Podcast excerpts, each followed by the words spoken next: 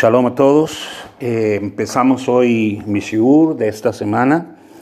Y el shiur de esta semana es uh, con un tema, tal vez no de la, de la parashá de esta semana, sino completamente un tema aparte. Vamos a hablar de la, de la dualidad de la condición del alma del hombre, la dualidad que vino en su creación. Hemos oído mucho una expresión eh, que la gente utiliza hoy y decir que la gente tiene doble moral. O sea, y se habla de una persona que tiene doble moral porque, bueno, por un lado está haciendo supuestamente cosas buenas y por el otro lado está haciendo cosas malas. Y regularmente se juzga a una persona doble moral, una persona que es religiosa y que al final hace cosas que no son religiosas. Entonces vamos a hablar un poquito de eso. Primero, la primera pregunta sería si realmente existe una doble moral, si es realmente que existe una doble condición en el ser humano que lo hace ser de una manera o de otra, y, al decir esto, pues entonces entramos a utilizar una palabra muy conocida que es la palabra hipocresía. Una persona hipócrita porque es una persona que vive dos vidas. La palabra hipocresía es una palabra griega que viene del origen del teatro griego, cuando se hablaba que una persona se ponía una máscara. En el teatro griego se usaba una máscara para representar un papel. Por ejemplo, un hombre iba a representar un personaje, entonces se ponía una máscara, la máscara tenía la cara de ese personaje, entonces a esa cara se le llamaba el hipócrata, que era, o sea, era una persona que tenía una máscara, que no era él, sino una máscara. Entonces, cuando hablamos de una persona hipócrita, tenemos la idea de una persona que se pone una máscara, que no es ella, sino que está jugando un doble papel. Que deja ver una cara, que deja ver una cara y, y luego pues este y luego pues presenta otra personalidad. Entonces, de eso vamos a hablar. Vamos a concentrarnos en ese punto porque es muy importante. Realmente, ¿qué dice la Torá? ¿Qué dice la Escritura acerca de esto? Y cómo esto tiene una, una importancia, una relevancia para nosotros cuando examinamos el texto sagrado, vamos al y vemos en el libro de Bereshit, el libro de Génesis, en la creación del hombre, hay algo que es como singular a la hora en que viene la creación del hombre. El pasaje del libro Bereshit, en el, en el capítulo 2 y el, el versículo 7, el pasuk 7, la Torah dice que Hashem Elohim formó al hombre del polvo del suelo y luego dice, insufló o sopló en sus narices aliento de vida y el hombre se convirtió en un alma viviente. El texto nos dice algo muy singular con respecto al hombre. No dice aquí necesariamente que Hashem creó al hombre, sino utiliza otra palabra. La palabra que él utiliza es formó. Hay una diferencia entre crear y formar. Formar es darle forma a algo, es, estallar algo, es formar algo. En el caso de crear, pues aunque es en cierta forma formar, es muy diferente en el texto hebreo. Cuando llega esta parte del hombre, la palabra que utiliza el texto es la palabra vayetzer. Y dice vayetzer uh, Adonai Elohim. O sea, utiliza el nombre sagrado y Elohim. O sea, que entra la acción la creación es una creación conjunta, Vayetzer, e involucra la persona de Adonai Elohim. Quiero marcar esto porque es importante, porque la creación, la creación que, tenemos en el libro Bereshit, nos dice que en el principio, Bereshit bara Elohim. Dice que en el principio Elohim creó. Entonces nos introduce a la persona Elohim. El, el Pasuk 1 Dice Bereshit para Elohim. En el principio creó Elohim. Y nos dice que la creación empieza con quién? Con Elohim. Cuando hemos estudiado, hemos entendido, y lo hemos explicado, creo que lo dijimos en el, en el, en el shiur anterior, de que la, la deidad o, o lo que llamamos Dios o la esencia de la divinidad en realidad no tiene un nombre. Cuando nosotros nos elevamos al mundo más alto de los mundos que han sido creados, es el mundo que traspasa el, área que se llama Hasilud. Hasilud es el cielo, para decirlo así, el cielo más alto, el cielo más elevado, y en Hasilud encontramos la, la, manifestación de lo que llamamos Or, que es luz. Ahí se encuentra la luz, y este lugar se denomina el Ein Sof. La palabra Ein Sof dice no hay nada más. O sea, ahí llega a la parte más alta, es la parte más profunda. Y en el, cuando estudiamos en, el, en, la Kabbalah, estudiamos los Sefirot, encontramos que en esa área del Ein Sof, en esa área de, más allá del, del Hatzilut, que es el, cielo más alto, el cielo más elevado, encontramos lo que se llama eh, Binah, Jochma y Keter, que corresponden a la parte más alta donde está el entendimiento Binah es entendimiento, Jochma es sabiduría, y arriba de eso encontramos Keter, que es la corona. Y en, que, en esa área que denominamos el Sof, o sea, donde no hay nada más, es donde solo habita algo que es llamado luz. Va más allá de nuestro concepto de Dios y por supuesto esto es, para los que están oyendo esto tal vez por primera vez, esto es muy profundo y lleva muchas clases para entender lo que es esa dimensión. Pero lo que quiero hablar es lo que viene a ocurrir en nuestro nivel. Debajo de Hatzilut, Dios es manifestado a través de unos filtros. La luz, el or, que se llama la luz divina, no puede ser recibida por este mundo, porque el, este mundo no es capaz. Nosotros no podríamos ser capaces de, poder absorber o percibir, siquiera recibir esa luz divina, porque probablemente nos fulminaría, nos acabaría completamente.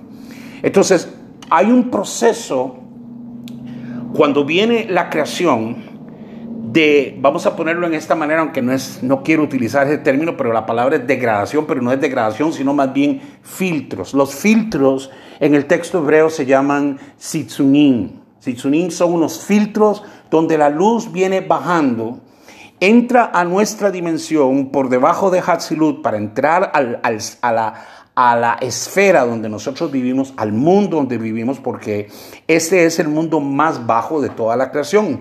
De los siete eh, mundos espirituales que hay, este viene a constituirse en el mundo más bajo y estamos en el nivel más bajo. Y en este nivel más bajo, Dios va a tratar con el hombre. Dios va a tratar con la creación, pero va a tratar con algo que no hay más allá en Hatzilud, que es la materia.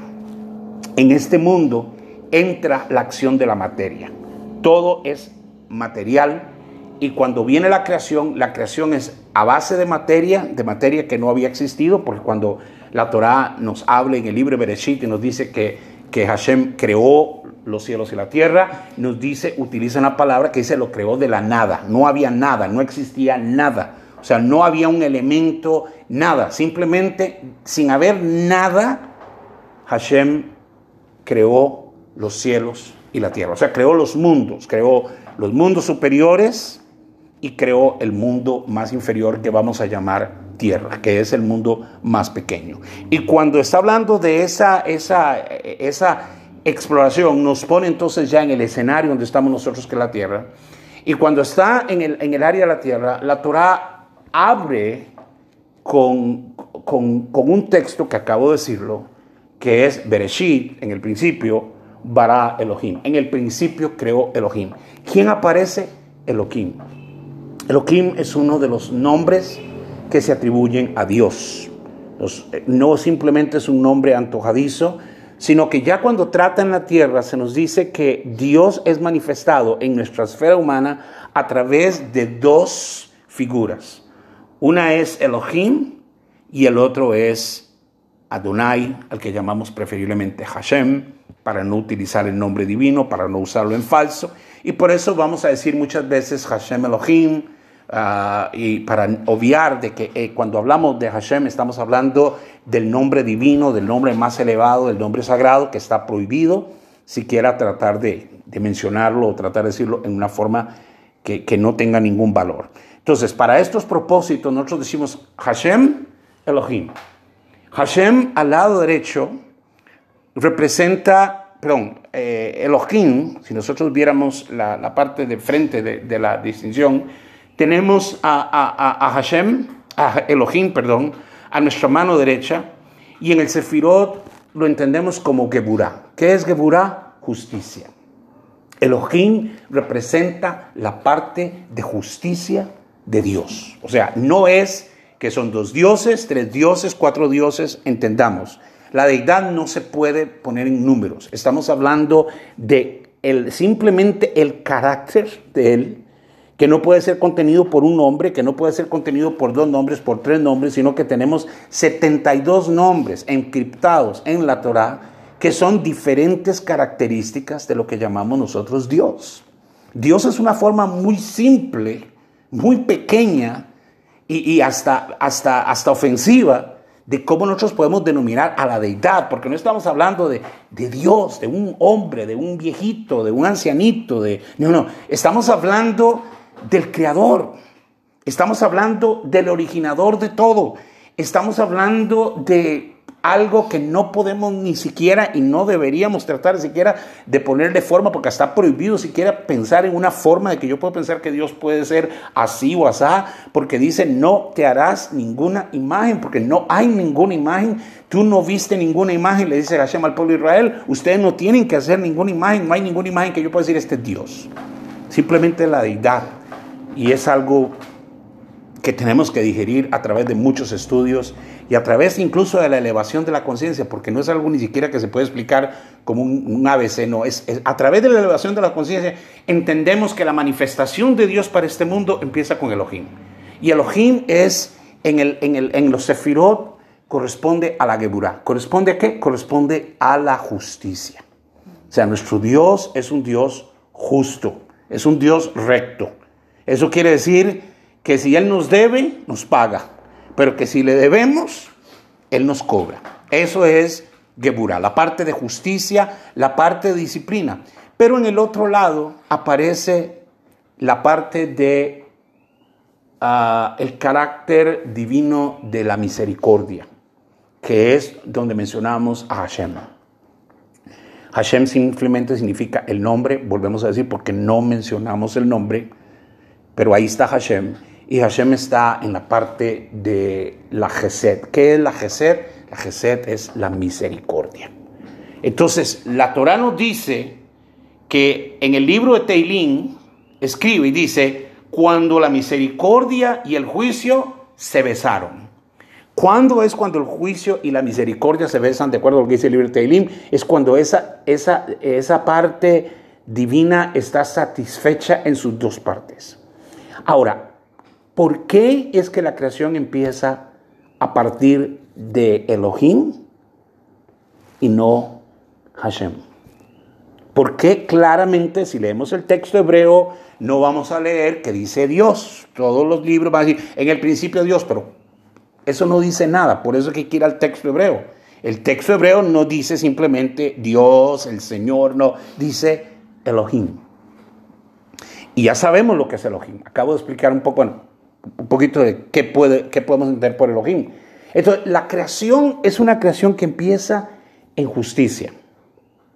O sea, toda la creación está ligada a una justicia divina. ¿Tiene o no tiene la misericordia Hashem? Es una cosa interesante de pensarlo. Pero nos dice únicamente, la Torah nos dice nada más que Elohim, en el principio fue Elohim, que empezó a crear. Y, se viene diciendo en los primeros, eh, en todos los, los pasukim, en todos los versículos, se viene diciendo, y Elohim creó esto, y Elohim habló, hasta que llega el hombre. Cuando llega el hombre, aquí leemos, en el pasuk 7, en el versículo 7, nos dice el texto, ser Hashem Elohim. Entonces dice, formó Hashem Elohim.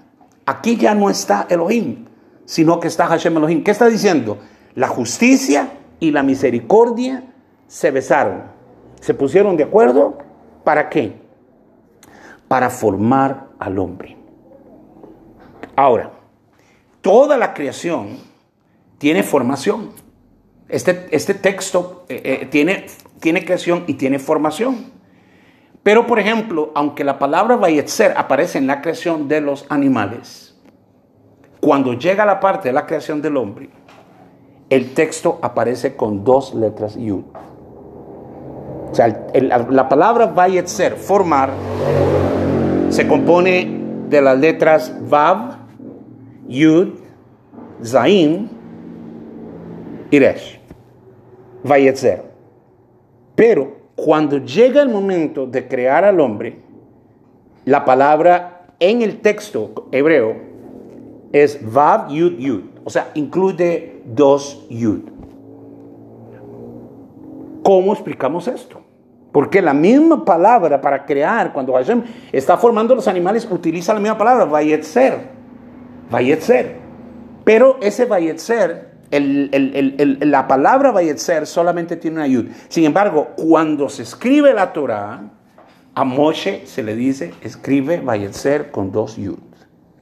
Y por supuesto Moshe va a preguntar, ¿por qué dos yud? ¿Por qué esta palabra tiene dos yud? Y además encontramos que a diferencia de los otros pasukim, los versículos que vengo leyendo, está diciendo en esta incluye a Hashem.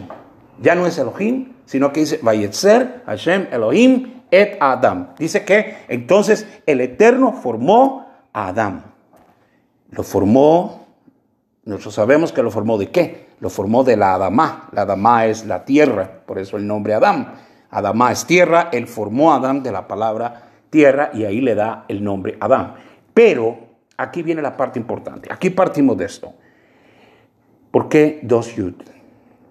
Nuestros sabios nos explican esto, por supuesto, porque la explicación se le dio a Moshe, Moshe se la dio a Aarón, Aarón se la dio a sus hijos, sus hijos se la dieron a, los ancianos y hoy nos llega por la misma fuente. ¿Por qué dos Bueno, por dos yud. Porque lo que insufló o lo que sopló Hashem Elohim en el hombre fue su alma. Sopló en él la neshama, el alma. Pero Yud es un símbolo de vida. La palabra, la letra Yud tiene que ver con la vida. Y al decir le sopló dos vidas, dos vidas. Por eso es muy común, explicaba un rabino, de que cuando una persona estornuda, regularmente nosotros decimos, cuando una persona estornuda, la costumbre es decir Haim Tovim. O sea, cuando una persona estornuda, ¿qué le decimos Haim Tovim? Que tenga vidas buenas. Y esa es la forma en que también se dice en el ladino. En el ladino se explica no que tengas una buena vida, sino que en el ladino se dice que tengas buenas vidas. Y cuando una persona estornuda, porque se pensaba hace mucho tiempo cuando una persona estornudaba que después de estornudar moría, entonces se le dice Haim Tovin, o sea, que tengas buenas vidas. ¿Por qué vidas? Porque hay dos vidas en el hombre. Hay dos letras Yud que no tienen los animales. Los animales tienen alma, sí tienen alma, pero los animales no tienen un alma con una doble insuflación, con un doble aliento. Cuando Hashem Elohim sopló, cuando él hizo Ruach, que es sopló, tomó un aliento y se lo incluyó a Adán, lo que le hizo fue dar dos vidas. Ahora, veamos lo que dice el libro de Job. El libro de Job es casi contemporáneo a Bereshit. Sabemos que Job es uno de los hombres más antiguos. Y en su entendimiento de esto, dice en el capítulo 32, en el versículo 8, pero ciertamente es el espíritu en los hombres, el aliento del Shaddai que les da entendimiento. ¿Qué dice Job aquí? Dice, pero ciertamente es el espíritu en los hombres, el aliento de Shaddai que les da entendimiento. Bueno, ahí aparece otro nombre que le atribuimos a la divinidad el Shaddai o podemos decir el Todopoderoso. Dice que en el espíritu, el espíritu que está en el hombre es el aliento, es el ruaj, es el soplo del Todopoderoso que les da entendimiento. Ahí está la parte importante. ¿Para qué tenemos nosotros dos Yetzer? Para que tengamos entendimiento. Entonces, estos dos Yetzer, nosotros los conocemos como Yetzer Tov y Yetzer Ara. ¿Qué es Yetzer Tov? Yetzer Tov es la inclinación buena. Y Yetzer Hara, la inclinación mala. Todos nosotros hemos gozado viendo caricaturas y viendo cuando en una persona estaba por tomar una decisión y le aparecía un ángel y un diablillo en cada lado del hombro. Y el ángel le hablaba una cosa y el diablillo le decía otra cosa. Bueno, ese es, ese es, el, es una forma caricaturesca de describir lo que es ser Tov y Becerra. El hombre tiene una doble inclinación. Una inclinación hacia el bien y una inclinación hacia el mal. No es ni un diablo ni un ángel, porque es el hombre mismo. O sea, el Eterno insufló en ellos, puso en ellos entendimiento. Dice, aquí dice Job, dice, ciertamente el aliento del Todopoderoso es quien les da entendimiento. ¿Qué es entendimiento? El entendimiento aquí es el entendimiento de que tenemos una dualidad en nosotros. Entonces no es aquello que podemos culpar a un ser que se llama Hasatán, como quieran ponerle el, hombre de cuernos y toda esa figura eh, dantesca y esa figura griega que nada tiene que ver porque no, no hay tal cosa. Y entonces, como dijo alguien por ahí, yo no lo hice, me, empujó el diablo a hacerlo, por ejemplo, cosas así. En realidad no. En realidad Dios nos fijó a nosotros la capacidad de poder operar en esta vida y poder sacar un entendimiento de cómo operar a través de la doble inclinación. Entonces, ¿tiene el hombre la doble moral? Parece que sí. Tiene una moralidad capaz de ser el malo y tiene una moralidad capaz de ser el bueno. Pero resulta que si el hombre se levanta en la mañana y se inclina y hace algo bueno, eso no es él. Ese es el aliento del Altísimo. Y si el hombre hace algo malo, tampoco es él. Es el aliento del Altísimo. Y usted puede decir, pero ¿cómo Dios nos va a soplar a nosotros un Yetzer una inclinación mala? ¿Por qué no nos dejó solamente con la inclinación buena? Si no hubiéramos pecado. Porque de nuevo, cuando se junta Hashem Elohim, estamos juntando la justicia con la misericordia. Y para que haya justicia, tiene que haber las dos partes en la balanza. Nunca nosotros podemos saber cuando algo es bueno hasta que no tengamos lo malo.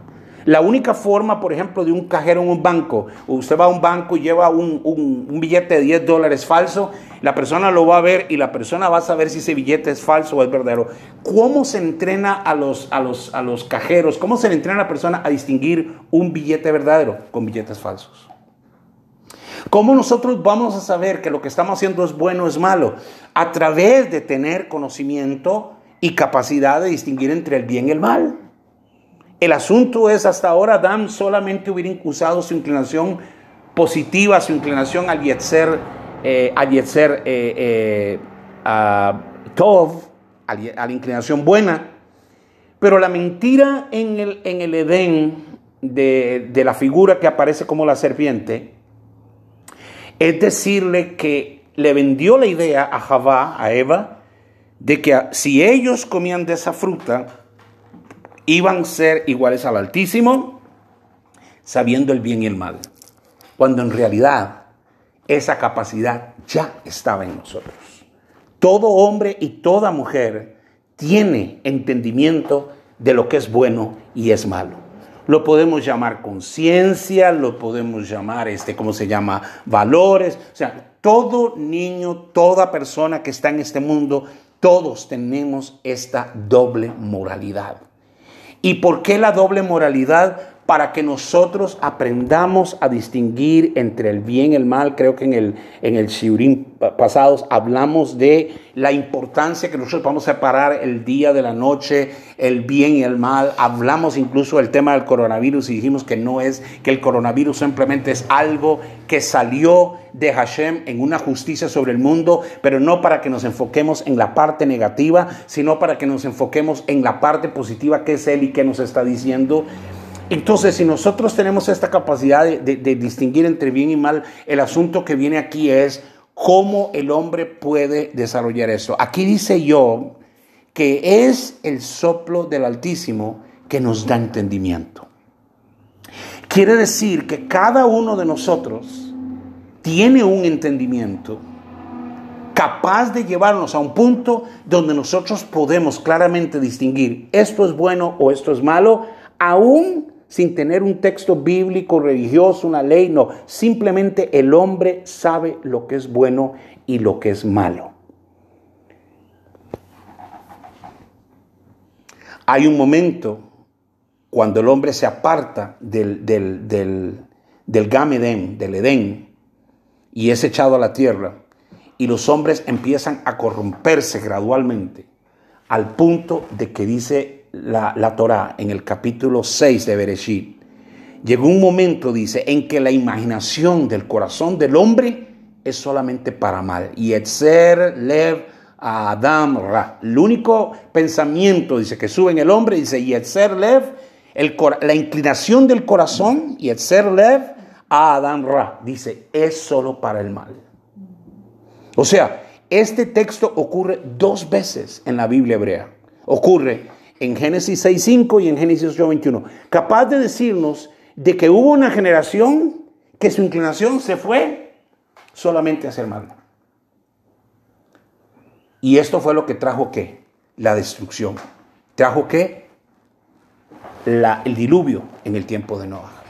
La razón es, no eran los pecados. Vea qué interesante que la, la Torah, aunque habla de una generación pecadora, dice que la razón es porque y Lab a Adam Ra, que la inclinación del hombre solamente era para el mal. O sea, se dejó llevar de su lado equivocado. Esta parte es una parte muy importante porque nos enseña a nosotros una condición que enseña el judaísmo, que el hombre no es bueno ni es malo, sino que el hombre simplemente es lo que hace. El judaísmo es no que seamos buenos, somos malos, sino lo que hacemos.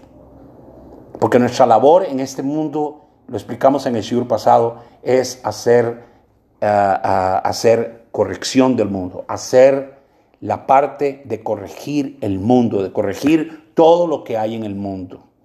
¿Cómo es corregir el mundo? Se habla de actos, actos que se sumen en esta vida que se llenen actos de bondad para que suba delante del Altísimo, porque todos los actos que nosotros estamos haciendo se están acumulando. Así como se acumulan los actos negativos, se acumulan los actos positivos. Si los actos negativos superan a los actos positivos, viene el juicio. Pero si logramos hacer una diferencia a través de elevar nuestra conciencia a un entendimiento de que no necesariamente yo soy malo porque acabo de hacer un, mal, y no necesariamente soy bueno porque acabo de hacer un bien, sino que mi deber es cada mañana, cada día, buscar elevar mi conciencia.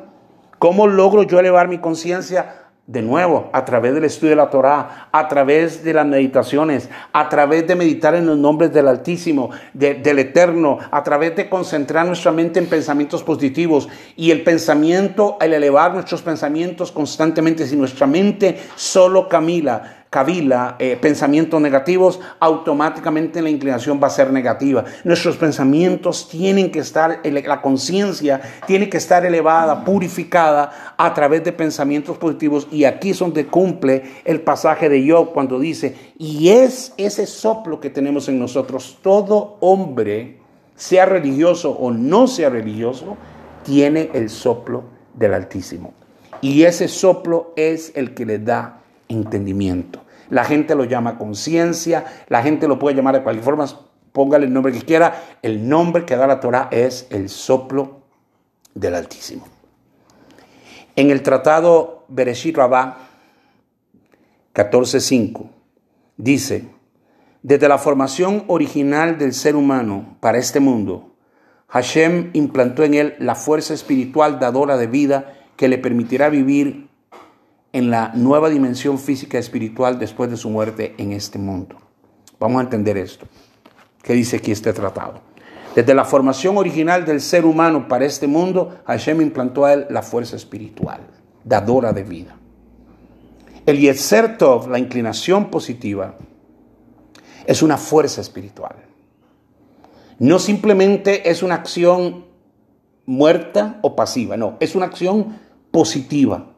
Es algo que nosotros tenemos que darle vida, tenemos que darle fuerza, tenemos que alimentarla para que tome fuerza en nosotros. Cuando nosotros sabemos que diariamente nosotros estamos fallando en algo, sabemos que hay cosas en nuestra vida que no están bien, sabemos que hay cosas que siguen siendo una inclinación al mal, hay una inclinación a mentir, inclinación a robar, inclinación a engañar, inclinación a, gritar, inclinación a enojarse, inclinación a, maltratar a los animales, inclinación, cualquier inclinación negativa que tengamos. Y digo, esto está en mí, yo me doy cuenta que desde, desde que estoy niño tengo inclinaciones. O sea, lo primero que hay que decirle al hombre, primero, libérese de que usted no es la inclinación suya. El que se inclina a robar no es un ladrón. El ladrón es una persona que persiste en seguir la inclinación a robar. Pero nadie nace ladrón, nadie nace mentiroso, nadie nace irresponsable, nadie nace violador, nadie nace de una manera. No, las inclinaciones que podamos tener son inclinaciones absorbidas, sí, a través de los genes, porque viene a través de, la familia, también a través de círculos donde nosotros nos metemos. Por ejemplo, si yo soy una persona que tengo una inclinación, por ejemplo, a, robar, ya me di cuenta que de, pequeño me gustaba quitar algo por aquí, quitar algo por allá, iba a una casa y me traía algo. Y resulta que mis amigos, me empiezo a juntar con amigos y todos mis amigos son ladrones, ¿qué creen que va a pasar? Esa inclinación va a crecer. ¿Por qué? Porque yo me asocio con gente de mi misma inclinación y todos pensamos lo mismo. El drogadicto se va a juntar con los drogadictos, el alcohólico se va a juntar con los alcohólicos, porque todos, como dice por ahí, mal de muchos, consuelo de tontos. Es la inclinación. Pero le podemos decir a la persona, no, usted nunca, por eso nosotros no podemos llamar a una persona, y es la Shonhara, es una maldición y que Hashem nos perdone cuando lo hemos hecho, cuando nosotros le decimos a una persona, esta persona es esto, porque ninguna persona es eso. Esa persona no se le puede condenar y decir que este fulano es un ladrón. No se puede hablar así. Pero es que siempre roba, sí, pero no es un ladrón. Se inclina a robar.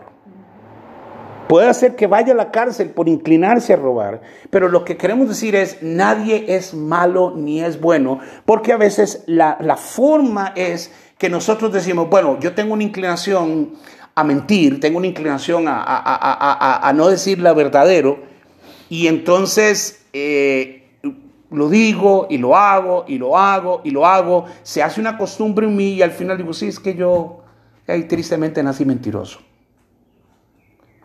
¿Qué debe hacer una persona en estos casos? ¿Qué dice aquí? Dice el Tratado de Bereshit Rabá 14.5, dice, desde la formación original del ser humano en este mundo, Hashem implantó en él una fuerza espiritual dadora de vida el Yetzer Tov no es simplemente una inclinación, es una fuerza de vida. Y el Yetzer Hara también es una fuerza de vida. Yo le doy vida a algo en mi vida en el momento que yo puedo decir, yo soy así. ¿Y qué me dice el mundo? Acéptese. Acéptese así. Acéptese. Usted es así y nadie lo va a cambiar. Ya usted nació ladrón, morirá ladrón.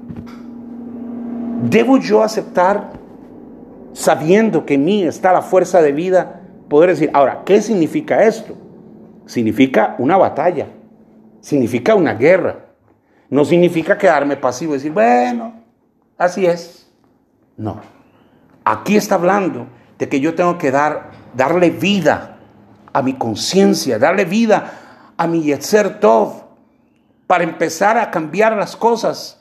Y por ejemplo, haga aquello de que la persona que ya roba, ya no robe más. Que el que mienta, ya no mienta más. Que el que violaba, ya no viole más. El punto es, nosotros podemos crear de nosotros un monstruo en nosotros mismos. Muchos monstruos fueron creados por los mismos papás. Fueron los papás los que condenaron a sus hijos desde pequeños a ciertos comportamientos y dijeron es que usted es un vago y lo condenamos. La, sociedad vieron una persona inclinada a tal vez no estaba muy inclinada a trabajar tenía inclinación a la flojera, a la pereza, no querer trabajar. Y entonces inmediatamente le buscamos un título, fulano de tal es un vago. Eso es la shohara. Eso es una maldición. La vida que nosotros hemos dado es haber hablado completamente lo contrario, darle vuelta y decir, usted va a ser una persona de éxito, usted va a ser una persona trabajadora. Usted, ¿Por qué? Porque la persona sabe que internamente tiene un conflicto, tiene una batalla con esas inclinaciones. Ahora, vamos a ser serios. Las inclinaciones no son juegos. Son realidades, son muy fuertes, al punto que la persona dice, yo no puedo salir de aquí. Es cierto, no puede salir por ella misma. Necesita una fuerza espiritual y la fuerza espiritual está en la persona, pero para darle vida a eso, para darle vida, dice, tenemos que alimentar, tenemos que elevar la conciencia. Yo no me puedo quedar en una esquina sentado esperando de que mi vida va a cambiar, de que yo voy a mejorar, de que yo voy a ser tikkun olam. ¿Qué es el tikkun olam? Es mejorar el mundo ¿Cómo yo mejoro el mundo? Cambiando mi forma de ser. Si soy respetuoso, empezando a poner un poco de respeto. Si soy una persona que nunca he tratado bien a mi esposa, voy a tratar de cambiar, de hablar un poquito mejor con mi esposa o con mi esposo. Si nunca he tratado bien a mis hijos, siempre los trago de vagos, de, desordenados, nunca digo algo positivo de mis hijos, voy a empezar a decir cosas positivas a mis hijos. Si lo único que pienso del mundo es que el mundo está mal y qué mal y qué mal, pues voy a empezar a tratar de decir, bueno, pero ya viene Mashiach y el mundo va a cambiar y el mundo va a mejorar, porque lo sabemos, al final, el final es un final bueno, al final el mundo va a ser de Dios y va a ser de Mashiach y quiera Hashem que todos los que estamos aquí oyendo y participando de esto podamos vivir en el Gamedem, que es el, el, Gamo, ese jardín el que baje otra vez a la tierra para poder vivir en esta condición. ¿Qué nos dice el tratado Bereshit Rabá, la, la Torah oral? Que es la fuerza espiritual dadora de vida que le permite al hombre la dimensión física espiritual, aún después de este mundo. O sea, porque cuando nos vayamos de este mundo, la parte física va a seguir en el cuerpo y cuando resucitemos tendremos que volver a un cuerpo físico, pero la parte espiritual se sobre manifestará sobre la parte física. Simplemente en el mundo de Mashiach, cuando el reino esté bajo el gobierno de Mashiach, la persona no se va a levantar en la mañana y va a decir, ¿qué mal puedo hacer hoy? Sino que todos los pensamientos van a ser, ¿qué puedo hacer hoy bien? Y ahí es donde nuestra mente tiene que empezar a ser entrenada. ¿Cómo podemos ser bien? Llenándolos de los pensamientos de la Torah, meditando en Hashem, poniéndole, meditando en las cosas divinas, en los códigos divinos que nos llevan a esto. ¿Qué dice el libro de Likutei a Moram? Precioso libro de, de instrucción de sabiduría de la Torah. En el capítulo 192 dice, en el tratado 1, Dice, es un aspecto del alma, porque el alma es un aspecto del intelecto. Así escribió Job, lo que leímos ahora, el alma del Todopoderoso les da entendimiento. ¿Qué es el alma? El alma es intelecto. Para nosotros, ¿qué es el intelecto? Ser intelectuales significa estar educados en algo. Eso es un intelectual. Un intelectual es una persona que ha sido educada en algo, por eso se le dice intelectual. Tu alma, mi alma, necesita una intelectualidad. Tenemos que educar nuestra alma, tenemos que educar nuestra boca, Tenemos que educar nuestros ojos, tenemos que educar nuestras manos, tenemos que educar nuestra vida. ¿De una manera que? De una manera de que se, la fuerza de vida que unió a la justicia y a la misericordia y dijeron, ahí está, Dios puede desaparecer de la escena y aún así nosotros tendremos la capacidad de saber el bien y el mal. Hay gente que pretende decir Dios no existe, yo no creo en religiones. Bien, no crees en Dios, está bien, no tienes, no tienes que creer en Dios, por cierto, es una cosa que hablé en un shiur pasado. Creer en Dios no significa nada. Hacer lo que Dios dice es otra cosa, pero, pero creer, creer, bueno, no crees, ok, no crees en Dios, no crees en las religiones, no, no creo en nada. Yo soy ateo, no creo en nada, ok. Pero aún así la persona tiene que distinguir entre el bien y el mal. Porque en las mismas personas que nos vienen y dicen, no, es que está mal que, por ejemplo, un, pedófilo, un hombre, viole a un niño o viole a una niña. ¿Y cómo sabemos que esto es mal? Y bien, nuestra conciencia nos enseña.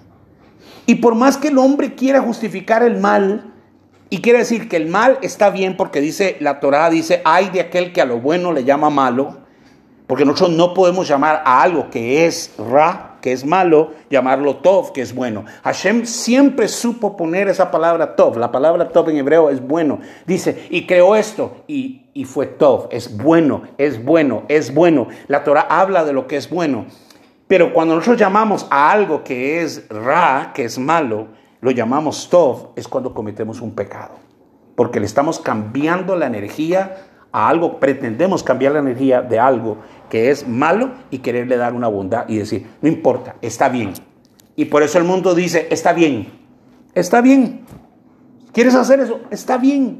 Lo importante es que tú seas tú. No, lo importante no es que yo sea yo. Lo importante es que yo sea lo que el aliento del Altísimo en mí me dice que yo tengo que ser.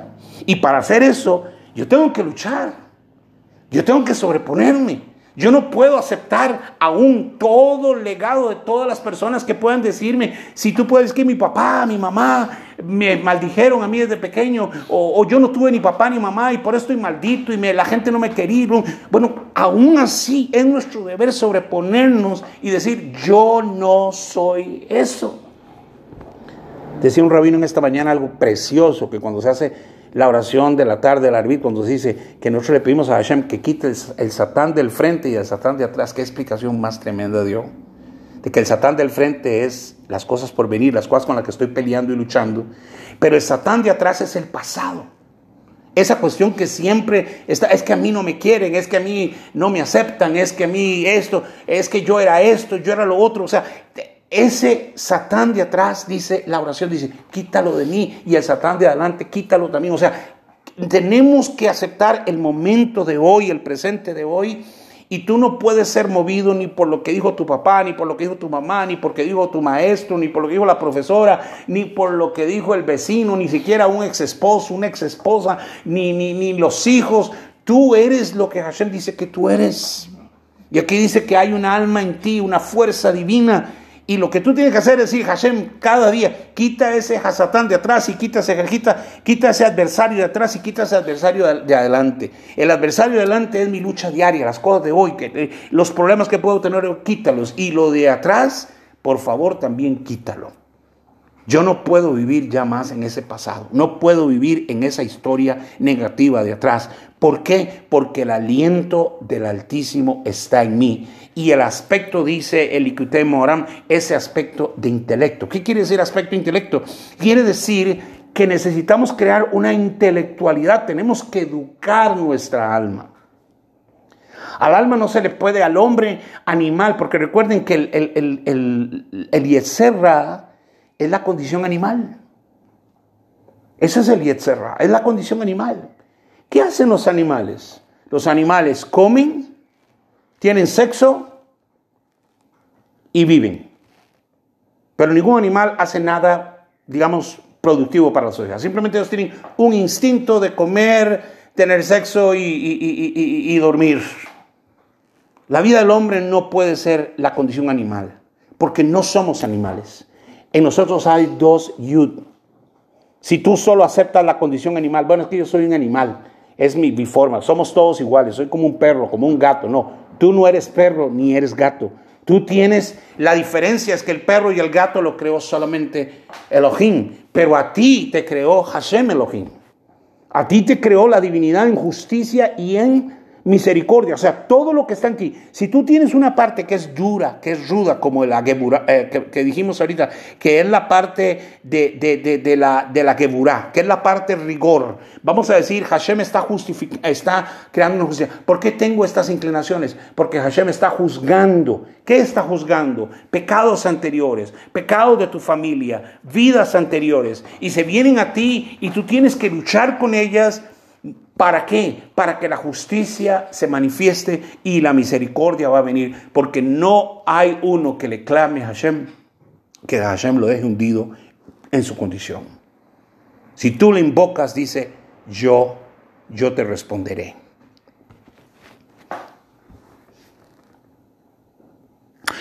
En el mismo Likutei Moram, el 35, el capítulo 35, dice en el versículo 2, porque está escrito, que la renovación del intelecto es la renovación del alma. Entonces, cuando hablamos de alma, estamos hablando de intelecto. ¿Qué, ¿Cómo el hombre absorbe intelecto? A través de leer, a través de estudiar. No puede haber en un hombre una condición. O sea, si alguien viene y me dice, yo no creo en Dios, o Dios no existe, está bien. ¿Cuánto has estudiado? ¿Cuánto has leído de Dios? ¿Has estudiado toda la Torah? ¿Has estudiado horas, días, meses, años para llegar a la conclusión de que Dios no existe?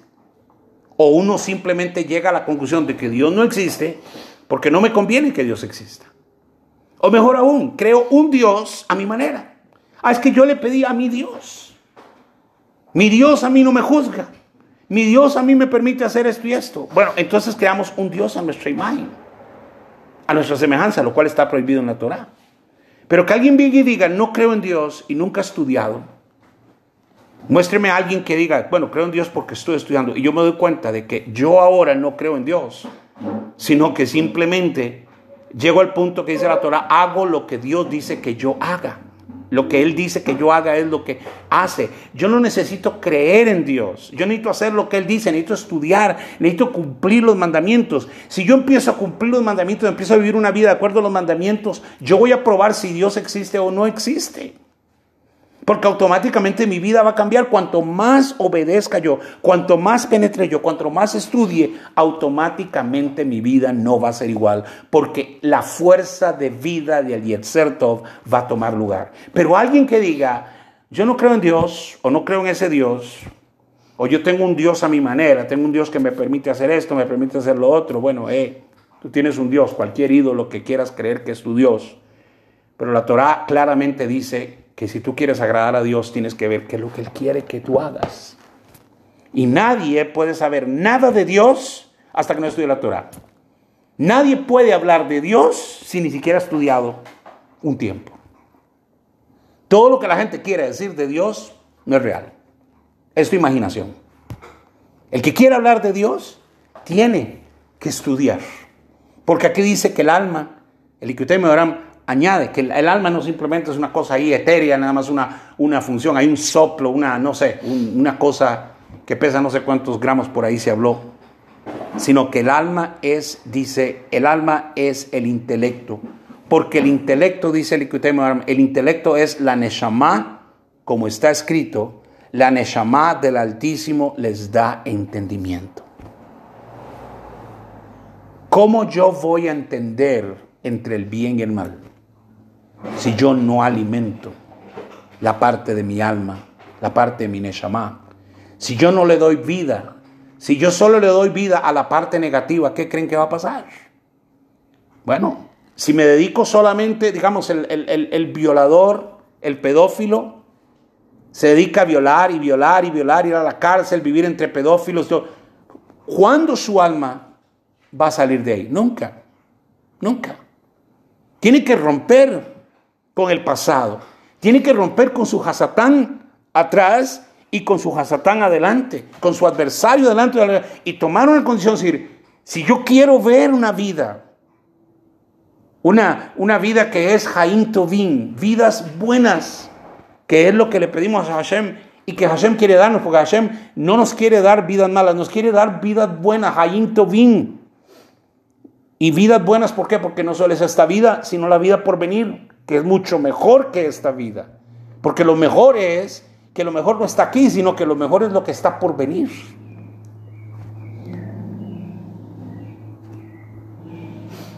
Porque está escrito que el intelecto es la Neshama, describe el libro de la Torah oral, y la Neshama del Altísimo les da entendimiento.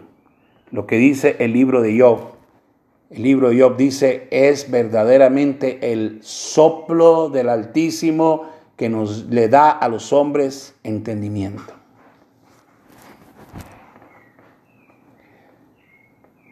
Dice el tratado eh, de Berajot, así como Hakadosh Baruchu nutre al mundo, así también el alma nutre al cuerpo, siendo que es el intelecto, como está escrito, la sabiduría da vida a quienes la poseen, como cita el libro de Eclesiastés, el libro de Coelet. La sabiduría da vida a quienes la poseen. ¿Cuál es la sabiduría? ¿Dónde adquiero sabiduría? En el libro de, los proverbios dice que la sabiduría hay que comprarla, que la verdad hay que comprarla. O sea, no es gratis, no es regalada. Esto no es una oficina de beneficencia. Dicen, denme un poquito de sabiduría para ver si puedo vivir. No. La sabiduría hay que pagarla. Y la sabiduría viene a través de la alimentación del alma. Porque así como Hakadosh Baruj el santo bendito es, nutre el mundo, así también el alma nutre el cuerpo. El soplo del Altísimo está en nosotros. Lo que necesitamos no está allá. Yo no tengo que ir a tal montaña, no tengo que ir a otro país, no tengo ni siquiera que ir a un templo lejano. Está cerca de mí, está, dice, en mi boca, la palabra está en mi boca, está en mí el soplo del Altísimo. ¿Qué es lo único que tengo que hacer? Elevar mi conciencia, nutrir mi alma, nutrir mi intelecto. Si yo empiezo a hacer las palabras de la Torah mis palabras, en lugar de maldecir, voy a bendecir. En lugar de, de, la shohara, ¿qué es la shohara? Maldición de la lengua. Lo único que hablamos negativo, negativo, negativo, negativo. Exponemos gente, sacamos cosas de gente. Alguien sabe por ahí que es un mentiroso y nosotros republicamos eso que es un mentiroso. Alguien dice que fulano es un violador y lo republicamos de que fulano es un violador. En los, y Hashem nos prohíbe a nosotros y nos cuesta, pero tenemos que aprender que nosotros no podemos difundir nada malo de nadie. Si la persona es mala y si la persona está actuando mal, no es a nosotros quien nos corresponde andar exponiendo a tal persona constantemente. Con la ayuda de Hashem, Hashem, podamos superar este punto. Vean qué precioso lo que hemos aprendido hoy. Vean qué hermosa la parte de saber que en mí, en mí, Hashem puso fuerza, una fuerza espiritual. En mí está el soplo del Altísimo. El hombre no puede decir no puedo, él no puede, pero la fuerza del Altísimo sí puede en ti. Y basta que el hombre diga, yo quiero, y verá Hashem y el cielo de parte suya, la parte de no Elohim. Dios nos guarde que caigamos en las manos de Elohim porque es la, solo la justicia. No, que sea en Hashem, en su misericordia, en su misericordia que me ayude para yo poder inclinar mi vida, mejorar mi vida, alimentar mi intelecto del alma. ¿Cómo? De nuevo, ¿cómo se hace? Se hace a través de elevar la conciencia. No puedo yo pasar viendo todo el día pornografía y pensar que nada malo va a pasar cuando paso todo el día viendo pornografía. Pero lo mismo es, yo paso todo el día estudiando Torah y nada malo va a pasar, más bien todo lo bueno. Besrat Hashem, que podamos elevarnos a esto. Les envío un saludo de shalom y de que Hashem los guarde, nos siga guardando en todo este tiempo, que nos ayude, que nos fortalezca. Y tenemos que decirle a nuestra alma, Hazak, Hazak, esfuérzate, esfuérzate alma. Resiste el monstruo negativo que hay en ti. Resiste tu alma animal y dale campo a tu alma espiritual.